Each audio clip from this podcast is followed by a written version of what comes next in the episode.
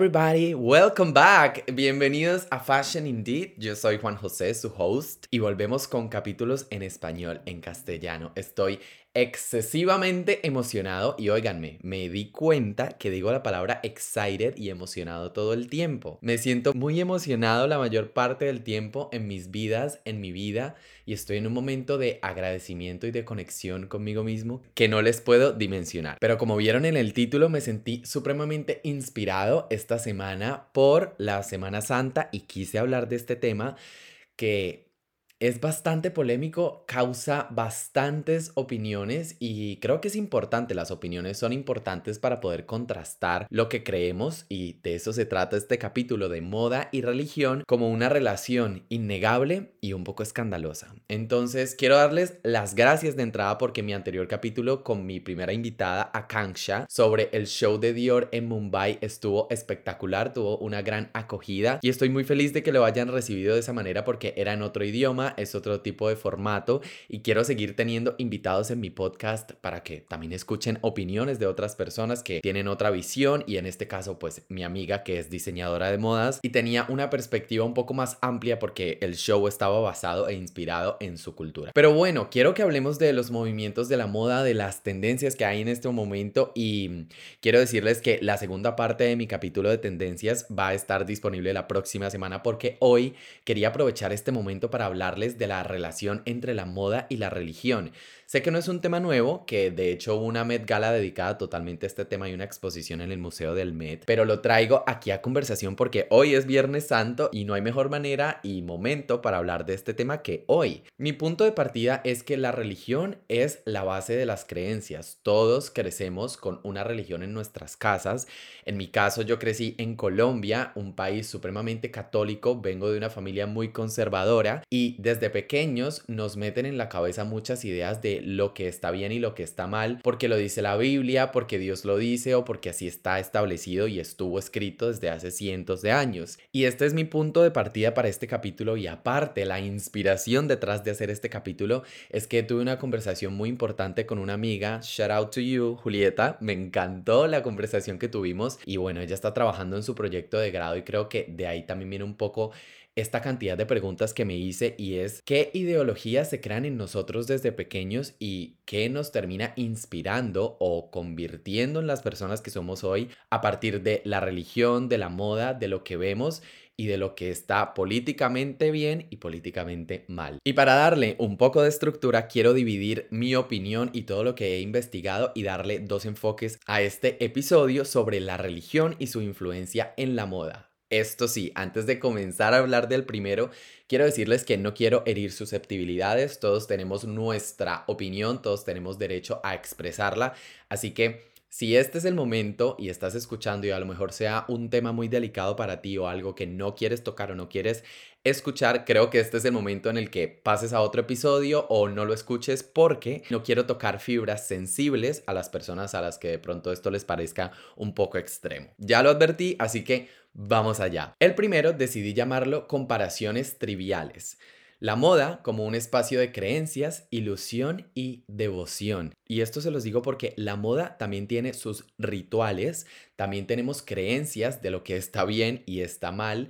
Y esto pasa mucho en las Fashion Weeks cuando las personas comienzan a dar sus opiniones de que algo está muy transparente o que, o que alguna marca está mostrando mucha piel. Tenemos la ilusión contrastada con la iglesia porque la iglesia y la religión mueven la fe y también esto está visto en la moda. Las marcas de lujo crean ilusión. Nos ilusionamos al pensar que podemos tener un bolso de Chanel o una Birkin o una Kelly. Devoción también porque hay personas que se casan con una marca de moda, así como en la iglesia hay personas que se casan prácticamente con un santo y le rezan por el resto de su vida.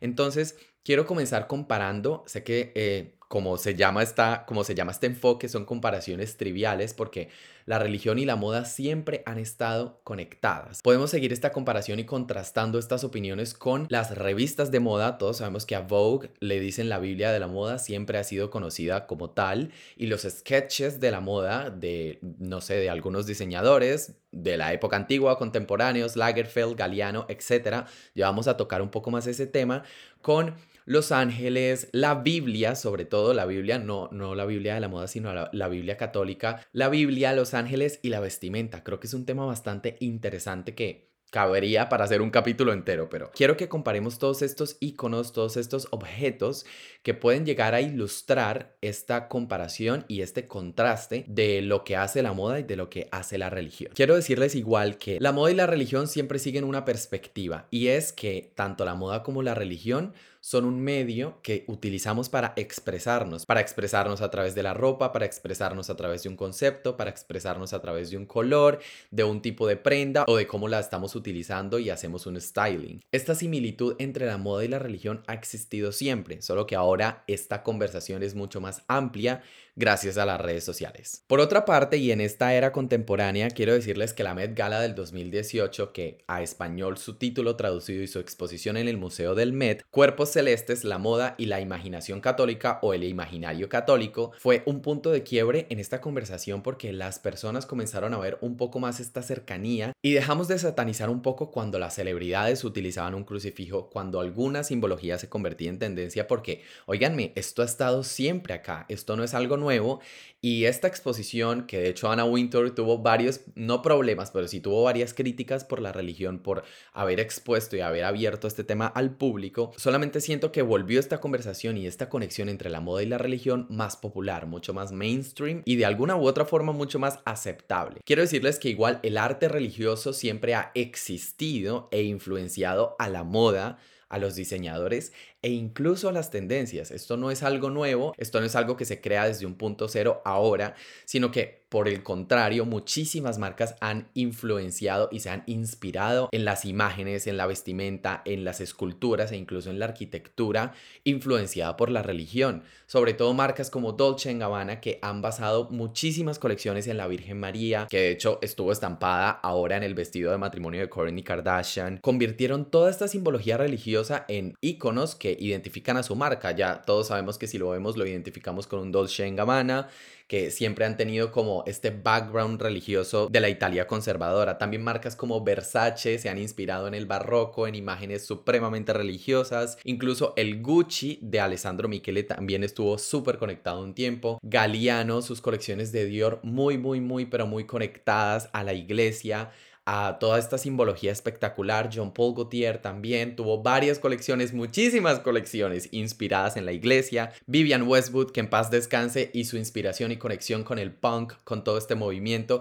Y ahora bien, Valenciaga también fue uno de los primeros diseñadores en inspirarse en una de las vestimentas de la Virgen María para crear unos de sus vestidos. Si no estoy mal, fue el vestido cono, que evidentemente no se los puedo mostrar por aquí, pero estuvo muy conectado. De esta Met Gala, aparte de todo, creo que esto fue un de diseñadores muy rápido y muy al punto. Pero volviendo al tema de la Met Gala, Rihanna, nos acordamos de este Margiela espectacular evocando al Papa, de Kim Kardashian como un cáliz de oro y que bueno, a la final tuvimos como una especie de Santísima Trinidad como referencia en esta Met Gala. Tuvimos a Donatella Versace, Anna Winter y a Mal Clooney. ¿Ustedes qué creen? O sea, esto fue un momento de la cultura pop y de abrir esta conversación y quitarle tantos tapujos y tantas cosas de encima. Entonces, pasando a un tema mucho histórico y concreto, también un poco conceptual, quiero decirles que estas construcciones sociales a través del vestido religioso han tenido un poder y una influencia en la creación del estilo, sobre todo en el estilo femenino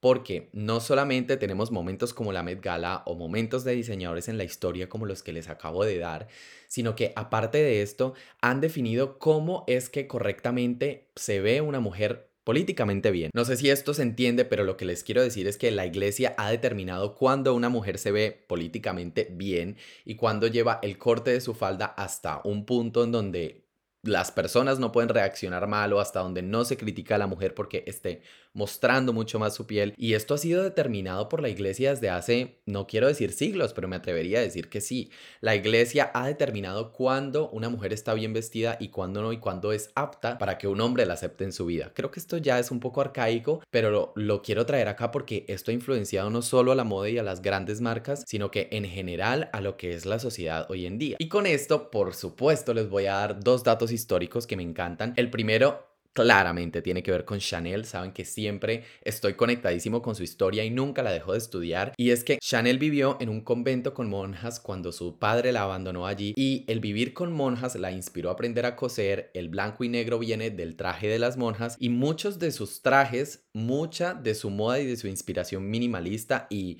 cómoda viene de esta vestimenta de las monjas. Toda la simbología de Chanel, los crucifijos, las estrellas que habían en, en Aubacín, no sé si está bien pronunciado así, pero fue el, convento, el orfanato en donde ella estuvo viviendo de pequeña. Toda esta simbología fue traída a la vida, ella misma la utilizó y luego Karl Lagerfeld la reinventó y por eso Chanel es Chanel e incluso el blanco y negro se relaciona con el lujo desde allí. Por otra parte, y antes de pasar al segundo enfoque, es que Dior fue uno de los diseñadores y precursores obviamente de la alta costura y de toda esta parafernalia, de todo este proceso que tenían las mujeres ricas, las mujeres de alta clase para asistir a la iglesia los domingos. Entonces era muy importante, era todo un ritual que les puedo comparar en este momento porque es el ritual que tienen las personas, sobre todo las mujeres, el género femenino, para irse a la iglesia los domingos y todos estos sombreros, todos estos vestidos y que cada domingo tenían que ir con un vestido diferente. O sea, esto es un ritual parecido a lo que hacemos ahora con Fashion Week. Entonces,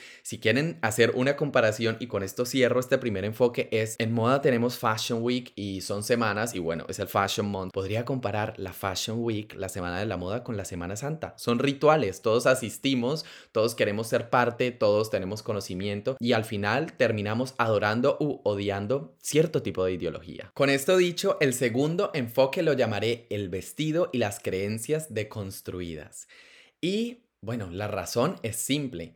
Madonna tuvo un punto de influencia y un punto de quiebre muy importante aquí y quiero decirles que la utilización de los símbolos religiosos para enviar un mensaje evidentemente están conectados, como les decía al principio del capítulo, con la fe y con las ganas de alguna u otra forma de decir yo pertenezco a este tipo de público que va a la iglesia. Por eso las personas utilizaban muchísimo más en el pasado todos estos crucifijos, escapularios, todos estos accesorios que los identificaban con un grupo de personas que hacían el bien, entre comillas. Ahora bien, esto lo podemos incluso contrastar con la logomanía. Si ustedes ven a alguien en la calle con un logo de Fendi, ya saben que pertenece a cierto grupo social. Si ven en la calle a una persona con un logo de Chanel, con un logo de Dior, ya saben que estas personas también pertenecen a uno similar, pero a uno diferente también. Toda esta simbología viene de la iglesia, no digo que 100% inspirada, pero son símbolos que comunican, nos están diciendo algo y les nombro a Madonna porque ella fue en, unos de sus videos, sobre todo creo que el más, no, no querría decir satánico, pero el más conectado y supremamente polémico fue Like a Prayer, como un orador. Y en este video ya sale básicamente haciendo un culto, salen imágenes, salen crucifijos, hogueras, mucho fuego. Y esto fue un momento de romper este hilo y decir, nosotras somos mujeres, nos vestimos como queremos, podemos mostrar los hombros, porque no sé si saben que antes no se podían y por eso las mujeres tenían que taparse con algunos abrigos o con ropa en exceso, así si era calor porque era pecado mostrar los hombros y la parte de los senos en la iglesia. Entonces llega una Madonna súper joven en los años 80 y dice, yo no estoy de acuerdo y voy a utilizar esto a mi favor y creo toda esta estética y voy a romperla básicamente. Ahora ya en la era actual tenemos a Lady Gaga con sus canciones, con sus puestas en escena, cuando se come un rosario en el video de Alejandro o sus canciones, no sé, Black Jesus, I'm in Fashion, que están conectando también a la moda con la religión de alguna forma, porque esto es un culto, termina siendo un culto, nos envían mensajes y en este caso Lady Gaga lo que querría decir es hey, es un mensaje de inclusión, podemos ser religiosos, podemos seguir, podemos creer en Dios, en el universo, pero podemos romper con, una, con viejas creencias que nos atan y que condenaban a la humanidad antes. Entonces, por eso es que esta conversación se torna tan importante, sobre todo en días como hoy, que sé que son muy importantes para muchas personas y que podríamos llegar a cambiar esa perspectiva y muchos puntos de vista a través de la moda, del fashion. Ustedes lo pueden creer. Por otra parte, la iglesia y sus contradicciones en temas de dinero, de vestido y de mentalidad. Sabemos que todas estas vestimentas que utilizan los padres, las monjas, tienen telas carísimas. Bueno, digamos que no quiero entrar en detalle, pero siempre ha estado esta conexión allí. En, en, temas de dinero, las marcas de lujo son excesivamente costosas, estas prendas son muy costosas, de mentalidad, porque entonces hay cosas que ellos creen que sí están bien puestas, pero a lo mejor no lo demuestran con sus actos, porque hay muchos casos en donde Podremos ver a estas personas predicando en una iglesia, pero no sabemos en realidad lo que hacen con sus vidas. Esto es un tema que no quiero tocar, pero sí que lo tenía que mencionar por obligación periodística. Y de alguna u otra forma, si quieren hablar de telas y de Dios directamente, está el lino con el que envolvieron a Jesús cuando lo bajaron de la cruz. O sea, el lino existía hace cientos de miles de millones de años y es una de las telas más populares que existe hoy en día, sobre todo en verano. Entonces, aquí hay algo que comunica, hay algo que nos está diciendo, esto siempre ha existido. La ropa entonces como medio de comunicación y de construcción social del hombre y la mujer, los rituales que hacen, rezar el rosario, reunirse para rezar, orar por las almas perdidas, vivir la Semana Santa en comparación con la Fashion Week, no me vayan a matar por esto, pero es la realidad, la adoración y la relación que tienen la adoración con el dinero en este caso. Podría decirles también que las imágenes que hay en la iglesia y cómo estas creaciones y colores indican que hay purificación. El tema del color, el tema de los cortes, de las faldas que ya les mencioné y del género son muy importantes acá. Por ejemplo, en temas de colores, ellos siempre se van por colores neutros, por colores fijos, sobre todo hay muchos blancos, blancos rotos y hay muchos morados. Creo que todo esto también quiere decir como acá pertenecemos a una secta, sin que esto suene mal, pero pertenecemos a un grupo de personas que siguen una ideología y esto es lo nuestro, esto es lo que vamos a defender y se acabó. Muy similar a cuando una persona se casa con una marca de moda. Pero bueno, porque este segundo enfoque lo, llama, lo llamé el vestido y las creencias deconstruidas, porque lo deconstruido se forma a partir de algo que ya está construido, no es, no es destrucción, es algo totalmente diferente. Entonces lo que les quiero decir es que la moda ha tomado toda esta simbología y lo ha convertido en imperios de dinero, en iconos de casas de moda como Dolce Gabbana, como Chanel, que ya les mencioné y finalmente en arte, la moda termina siendo arte y religión al mismo tiempo. Quiero decirles que esta es una conclusión a la que he llegado de esta idea que se me ha generado en mi mente y con esto puedo ir cerrando el capítulo. La moda termina siendo religión y arte al mismo tiempo. Evocamos pintura, arquitectura, historia, iconografía, etc. Ahora bien, no quiero dejarlos ir sin dejarles una pregunta y dejarles una duda hoy en este Viernes Santo. Y es, ¿cuál creen ustedes que es la relación directa o indirecta entre la moda y la religión? Y otra pequeña regalo, ¿creen ustedes que han sido influenciados ustedes mismos por las creencias que tenían sus padres sobre la religión y por cómo los criaron en esa época? ¿La iglesia ha dictado esto desde hace mucho tiempo y sigue influenciando en la moda? Yo creería que no tanto, pero quiero escucharlos a ustedes. Ya saben que me encuentran en TikTok como arroba jch-bajo y en Instagram como arroba jch. Los voy a estar leyendo, envíenme sus comentarios. Estoy muy feliz de haber hecho este episodio, espero que les guste, que resuene con ustedes y que me dejen como siempre su punto de vista. So this is it. This is Fashion Indeed by The Genius.